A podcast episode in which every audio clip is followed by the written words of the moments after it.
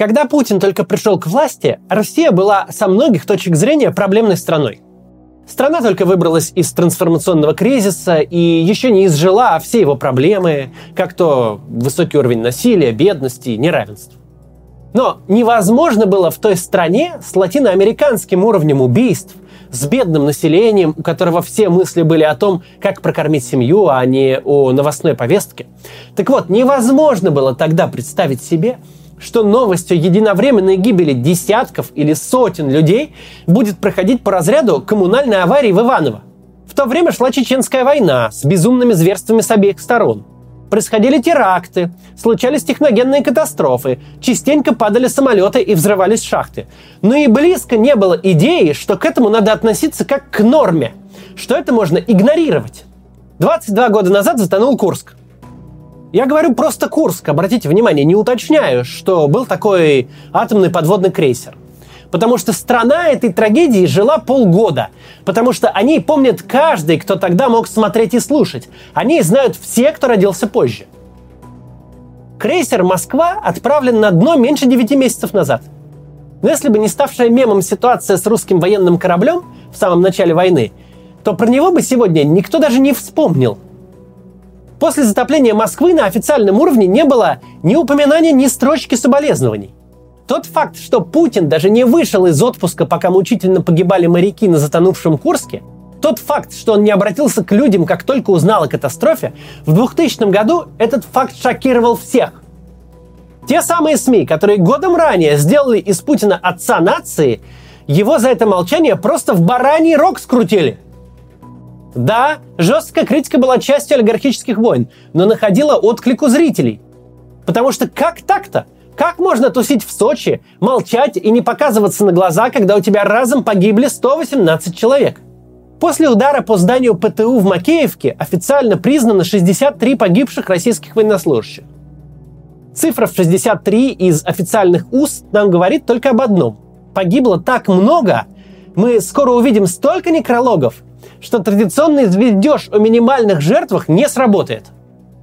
Очень сложно посчитать формулу, по которой можно это вранье пересчитать в реальные цифры. Даже Z-блогеры сильно расходятся в оценках. Все, что мы знаем точно, что большое здание ПТУ, способное вместить сотни военнослужащих, просто стерто с лица земли. То есть погибших как минимум не меньше, чем на утонувшем Курске. А если верить сведениям о том, что внутри здания могло находиться до 600 человек, вполне возможно, что мы имеем дело с самой большой единовременной гибелью людей в истории постсоветской России. Очень характерно даже не то, что это не станет новостью хотя бы недели, а то, что мы заранее понимаем.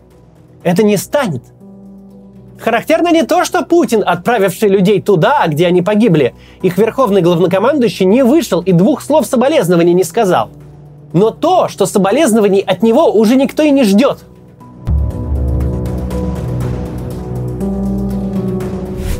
Да, на любой войне происходит девальвация человеческой жизни. Но тут она случилась прям молниеносно. Массовая гибель людей теперь проходит по разряду какого-то материально-технического ущерба. Я не хочу быть неправильно понятым. Я говорю с точки зрения российского государства, которое этих людей туда отправило, и российского общества, частью которого эти люди являются. И я являюсь. С точки зрения Украины все иначе. Проведена успешная военная операция. Нанесен удар по легитимной военной цели. Вопросов к украинцам, конечно, вообще никаких нет.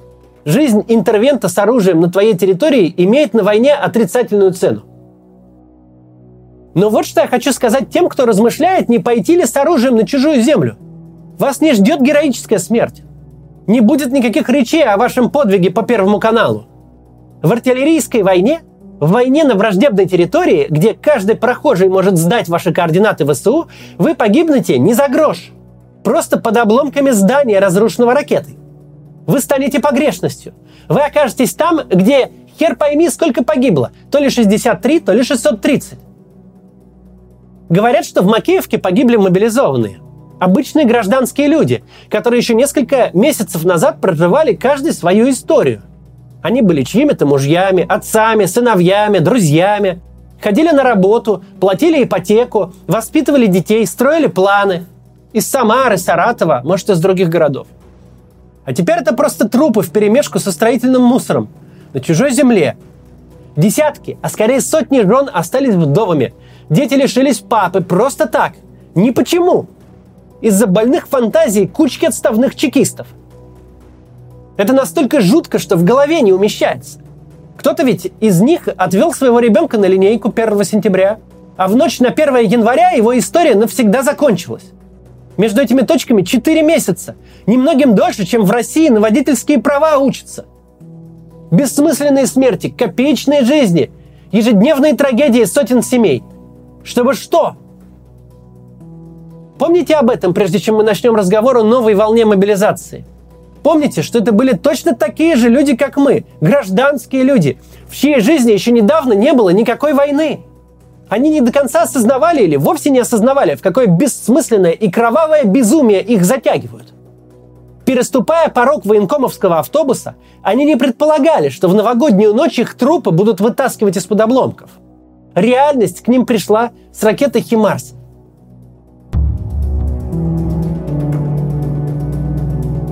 Министр обороны Украины Алексей Резников в своем обращении к россиянам говорит, что новая волна мобилизации начнется 5 января. Причем на этот раз она будет сопряжена, говорит он, с закрытием границ и тотальными облавами. О мобилизации в январе говорят многие источники. И это, в общем, звучит логично. Потребность в живой силе на фронте никуда не делась, а только усугубляется. Особенно с такими событиями, как вчера. Призыв закончился, мощности военкоматов освобождены, Весь конец осени и начало зимы государство явно готовило организационную и правовую инфраструктуру для новой волны мобилизации. А подгадывать мерзости под праздники и длинные выходные, когда граждане максимально захмелевшие, расслабленные и тепленькие, это традиционный стиль путинской администрации. Не забудем, что и война началась 24 февраля, на утро после государственного праздника. С облавами тоже все понятно. Вот эти Sweet Summer Childs, которые, хлопая глазами, шли в автобусы, будто собрались на рыбалку, а теперь лежат под обломками ПТУ, такие закончились еще в первую волну. Излет прошлой мобилизации уже был связан с настоящими спецоперациями по отлову. И в очередной раз проваленная призывная кампания показала, что граждане не то чтобы желают вставать под ружье – если мобилизация будет, то почти наверняка она приобретет тот вид, какой имела в национальных республиках, когда просто оцепляют предприятия и учебные заведения и заталкивают в автобусы всех мужчин подряд. Контраргумент против мобилизации только один – она создает огромные политические риски. Прошлая волна имела ошеломительное влияние на общественное мнение. Причем эффект не сгладился до сих пор. Если раз за разом повторять такие акции, можно и доиграться, чего политтехнологи правящей России не могут не понимать. Беда этого аргумента в том, что он исходит из рациональных предпосылок и не учитывает принятие всех ключевых решений одним человеком, который давно живет в виртуальной России, населенной виртуальным народом. Более того, этот человек за год показал, что оценку рисков он считает уделом слабаков.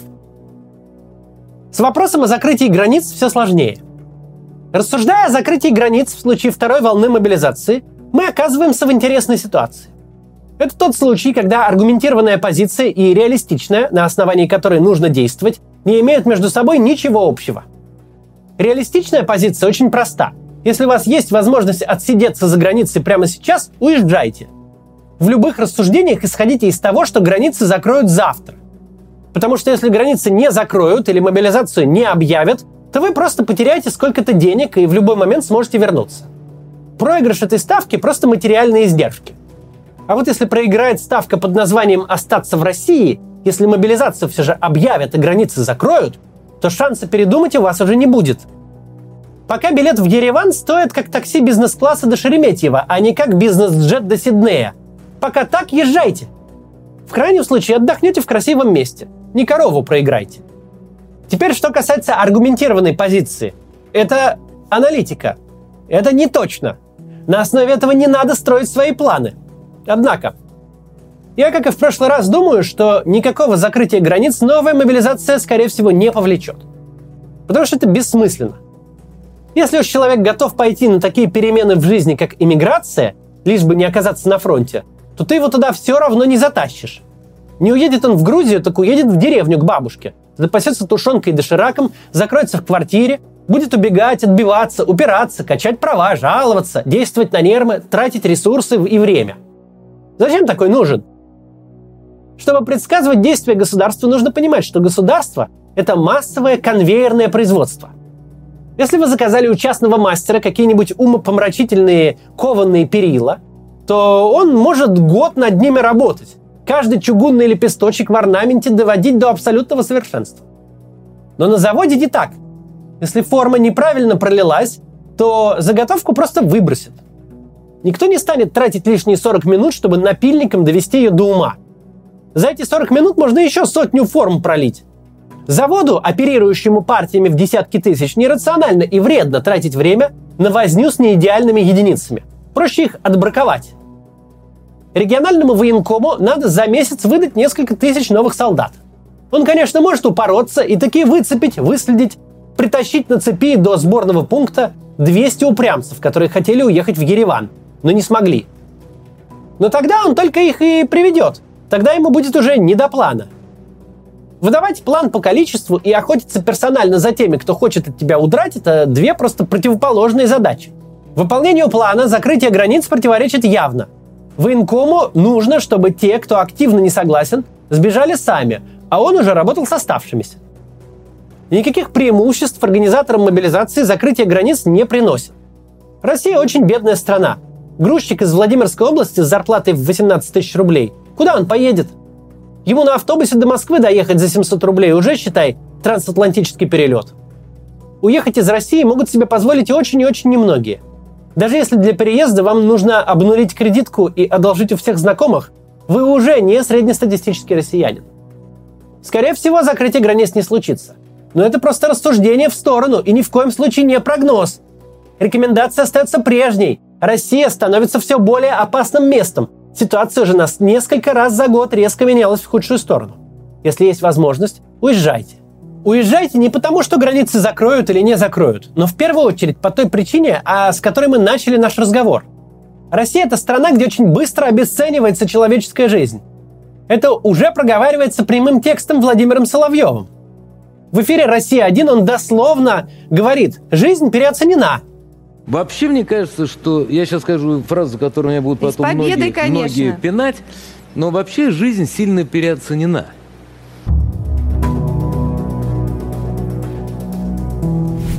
Мы видели периоды в истории нашей и не только нашей страны, когда человеческая жизнь переставала чего-то стоить.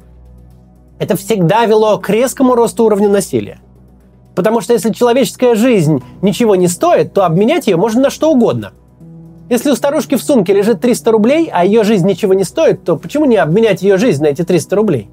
Так начинают мыслить, ну не то чтобы обычные, но какое-то немалое количество людей необычных. Если завтра кого угодно могут забрать на фронт и там убить, то зачем хоть как-то заботиться о сохранении жизней? Зачем тратить деньги на технику безопасности? Зачем инвестировать в здравоохранение? Зачем предлагать какие-то усилия в той ситуации, когда государство, не задумываясь, кладет по сотне своих граждан в день на фронтах бессмысленной, никому не нужной и непонятной войны? В крушении теплохода «Булгария» на Волге погибло 122 человека. При пожаре в клубе «Хромая лошадь» Перми 155 человек. Средняя авиакатастрофа коммерческого лайнера уносит жизни от 100 до 200 человек. От взрыва газа в шахте гибнет несколько десятков шахтеров – это что, новости по нынешним временам? Зимняя вишня в Кемерово – национальная трагедия 2018 года. 60 погибших. День без событий по меркам 22-го. Любая катастрофа, происходившая в истории Новой России, перекрывается по количеству погибших на фронте ну максимум дня за 3-4. Вся Первая Чеченская война – это 2-2,5 месяца нынешних боев – все правила, строжайшие регламенты и стандарты в работе гражданской авиации, все огромные деньги, вкладываемые в безопасность перелетов, существуют потому, что человеческая жизнь очень ценная и стоит любых инвестиций. В 2020 году мы видели, на какие жертвы готов идти развитый мир, сколько он готов тратить денег, лишь бы спасти людей во время пандемии. Потому что человеческая жизнь в развитом мире очень дорогая, очень ценится, бесценна. Россия сейчас пошла в противоположном направлении, по пути обнуления цены человеческой жизни. Это будет иметь прямые последствия в окружающей действительности. Жизнь в России будет становиться все опаснее во всех отношениях. Государство и его силовые органы, инфраструктура, преступность, опасность из всех источников увеличатся кратно. Мы видим, какой путь прошла Россия за 10 месяцев войны и понимаем, до тех пор, пока этот режим у власти, процесс не остановится. Просто потому, что режим прямо заинтересован в таком положении вещей. Чем ниже цена человеческой жизни, тем безопаснее расходовать людей на войне. Сначала граждан приучают к тому, что жертвы не имеют значения, а сейчас уже прямо говорят, жизнь переоценена. Не похоже, что можно долго существовать в такой парадигме. Это слишком явное скатывание в варварство. Тем не менее, пока существует такое положение дел, лучше наблюдать за ним со стороны. Историческое время и историческая обреченность – это объективные процессы. Но жизнь у вас одна, и стоит ее поберечь для будущего. В будущем нам с вами предстоит все это исправлять. Возвращать в нашу страну какую-то адекватную мораль, в рамках которой именно человеческая жизнь – это высшая ценность. И ради того, чтобы люди жили дольше, лучше, богаче и счастливее, и работает весь государственный аппарат. Нам нужна страна, где людей будут ценить, где человек будет в центре всего. Нам с вами предстоит все это в России вернуть. Возможность такая у людей нашего поколения будет. Но только если вы сохраните себя сейчас. Избегайте попадания на фронт всеми способами. Если вы знаете тех, кто уже там, всеми способами добивайтесь того, чтобы человек не участвовал в этой безумной и бессмысленной войне. До завтра.